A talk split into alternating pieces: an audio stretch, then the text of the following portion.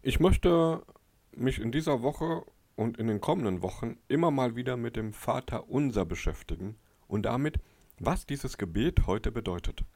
Ich verbinde damit die Hoffnung, dass unsere persönlichen Gebete, aber auch unser gemeindliches Gebet dadurch belebt wird.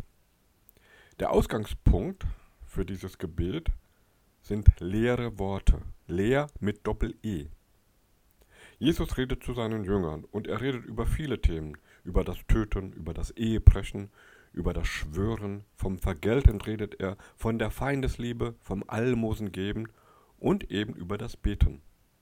Und im Zusammenhang mit dem Beten sagt Jesus, dass wir keine leeren Worte mit Doppel-E verwenden sollen, wenn wir beten. Also nicht einfach etwas blubbern oder irgendwelche formelhaften Gebete nachplappern sollen. Leere Worte sind formelhafte oder uninspirierte Worte und führen zu formelhaften und uninspirierten Gebeten. So etwas kennen auch wir. Damit Gebete wieder lebendig, echt und inspirierend werden, stellt Jesus seinen Jüngern eine Art Mustergebet vor. Es sind nur wenige Verse, aber diese Verse haben es in sich. Und dieses Gebet, das Jesus seinen Jüngern vorstellt, ist gerade keine Lehrformel mit Doppel-E, sondern ein Lehrgebet mit EH, also ein Gebet, das uns lehren soll, wie wir beten können, so dass wir selbst und unsere Gebete wieder lebendig werden.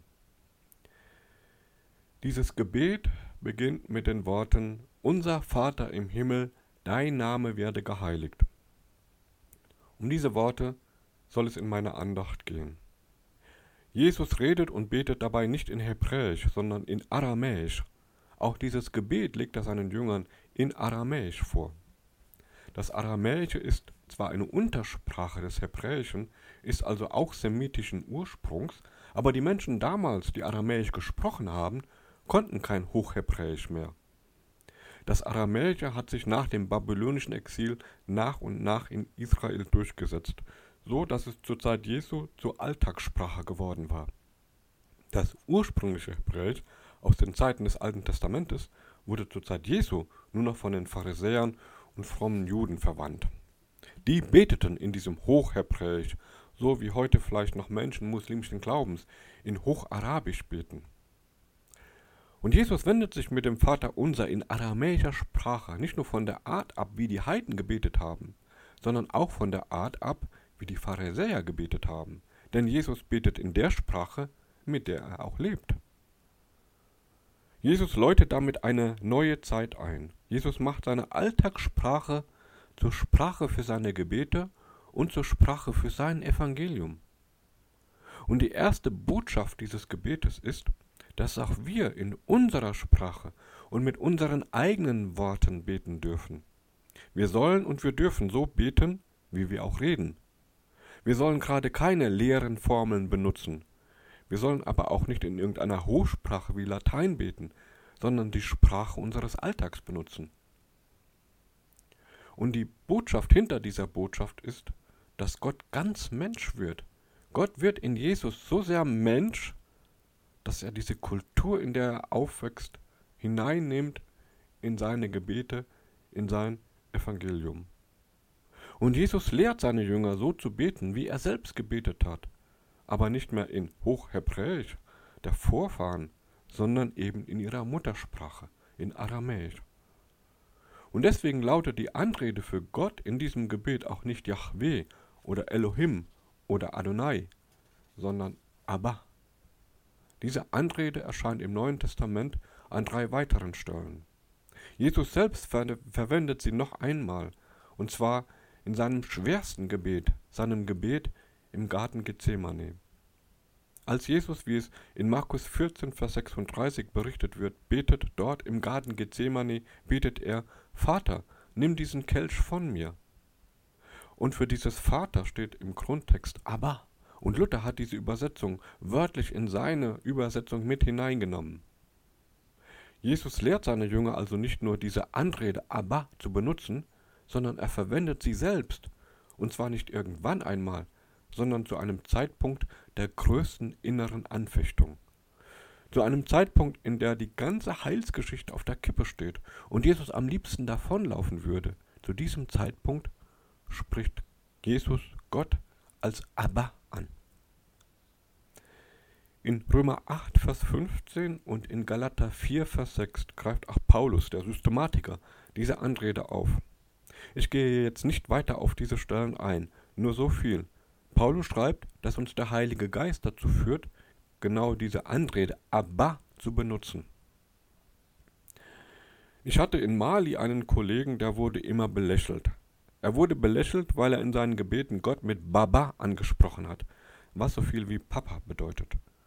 Die anderen Kollegen haben oft mit sehr respektvollen Titeln zu Gott gebetet oder wenn überhaupt von Gott als unserem Vater gesprochen, ihn aber selbst nie so angebetet. Ich glaube aber, dass dieser eine Kollege das besser verstanden hat als alle anderen. Denn das aramäische Abba bedeutet tatsächlich Papa und ist somit eine sehr persönliche Anrede. Es macht einen gewaltigen Unterschied, ob ich sage, Gott ist wie ein guter Vater, oder ob ich zu Gott sagen kann, Guten Morgen, Papa. Das eine ist eine Beschreibung, das andere eine persönliche, fast intime Anrede. Und auch damit durchbricht Jesus die Konventionen seiner Zeit und zeigt uns einen Gott, der nicht einfach angebetet werden will, sondern einen Gott, der in Beziehung zu uns leben möchte. Wichtig ist, dass bei allen drei Stellen und auch eben im Vater unser selbst noch ein Zusatz erfolgt. Es heißt dort immer aber mein Vater, wie bei Jesus, oder aber unser Vater, wie bei Paulus. Auch im Vater unser bei Matthäus heißt es unser Vater im Himmel. Und das vertieft noch einmal die Bedeutung dieser Anrede. Sie ist vom eigentlichen Wort her ja schon sehr persönlich, aber das Personalpronomen mein, unser zeigt, wie nahe uns dieser Vater Gott kommen möchte. Er ist nicht nur wie ein guter Vater, nein, er ist unser guter Vater, unser eigentlicher Vater. Ich weiß aus eigener leidvoller Erfahrung als Sohn, aber auch als dreifacher Vater, was Väter alles verbocken können. Ich weiß um die Ambivalenz der Anrede Vater. Deswegen ist es gut zu sehen, wie Jesus selbst und das Neue Testament als Ganzes diese Anrede Vater füllt. Und als Beispiel möchte ich nur das Gleichnis vom verlorenen Sohn aus Lukas 15 erwähnen, das uns zeigt, wie gerne uns Gott vergeben möchte und wie sehr er sich nach uns sehnt. Aber drückt das aus. Aber drückt eine unglaubliche Nähe aus. Es bleibt aber auch eine Anrede. Und diese Anrede Vater zielt weniger auf die Geschlechtlichkeit Gottes ab, denn Gott ist weder männlich noch weiblich nach menschlichen Maßstäben, sondern Geist. Mit dieser Anrede möchte Jesus uns zeigen, dass wir ein, in Gott ein echtes Gegenüber haben, ein personales, ein erfahrbares, ein fast sichtbares Gegenüber. Zwar ist Gott selbst Geist, aber er hat trotzdem eine greifbare Identität. Gott ist Geist, aber uns kann und möchte er so nahe sein, wie Menschen uns nahe sein können. Und die Anrede, die Bildsprache, die Vergleiche möchten verdeutlichen, dass wir nicht ins Nichts hineinglauben, sondern an einen Gott glauben, der uns nahe kommt und dabei greifbar und erfahrbar wird wie ein guter Vater. Aber Gott ist eben auch eine Art Respektperson, ein Vater eben. Wir dürfen dabei nicht die damalige Kultur außer Acht lassen. Damals waren Väter eben Respektpersonen und ein Kind hatte höflich zu sein. Einen ähnlichen Hintergrund hat es, wenn die Bibel sagt, dass wir als Menschen zu Kinder Gottes geworden sind in Jesus Christus oder dass wir durch unseren Glauben neu geboren wurden. Wir sind durch unseren Glauben eingebunden in eine neue, in eine geistliche Familie und in der hat einer das Sagen und das ist Gott. Denn unser Gott, unser Abba, ist gleichzeitig auch unser Vater im Himmel, was bedeutet, dass er uns zwar nahe ist aber gleichzeitig der Herrscher über das Universum bleibt. Gott bleibt Gott auch dann, wenn er uns nahe ist. Gott macht sich klein für uns und bleibt doch groß als wahrer Gott. Gott kommt uns nahe, aber wir stecken ihn nicht in unsere Tasche, um dann zu machen, was wir wollen. Weil er Vater ist, weil er Abba ist und wir die Kinder, hat er das Sagen. Weil er der Schöpfer ist und wir seine Geschöpfe, hat er die Leitung. Das, was ich meine und was in dieser Anrede Abba bei Jesus in jedem Fall mitschwingt, wurde früher auch mal Gottesfurcht genannt. Ich nenne es Respekt.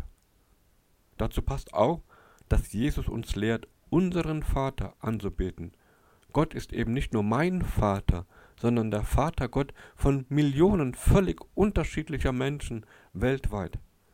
Gott ist niemals nur mein Gott. Gott gehört mir nicht. Wir gehören zu Gott. Wir gehören zu seiner Familie in Jesus Christus, seinem Sohn. Wir gründen keine eigene Familie, wenn wir eine eigene Gemeinde gründen. Nein, wir beginnen mit Jesus zu leben und werden hineingenommen in die Familie Gottes. Und in dieser Familie bestimmt einer die Regeln, und das ist Gott.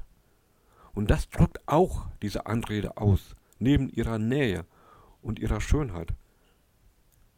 Diesen Aspekt gilt es zu respektieren, wenn wir beten. Es geht, wenn wir beten, nicht nur um uns, sondern auch immer um Gott. Jesus vertieft das noch mehr, indem er seine Jünger lehrt, in ihren Gebeten zuerst an Gott zu denken und daran, was Gott möchte.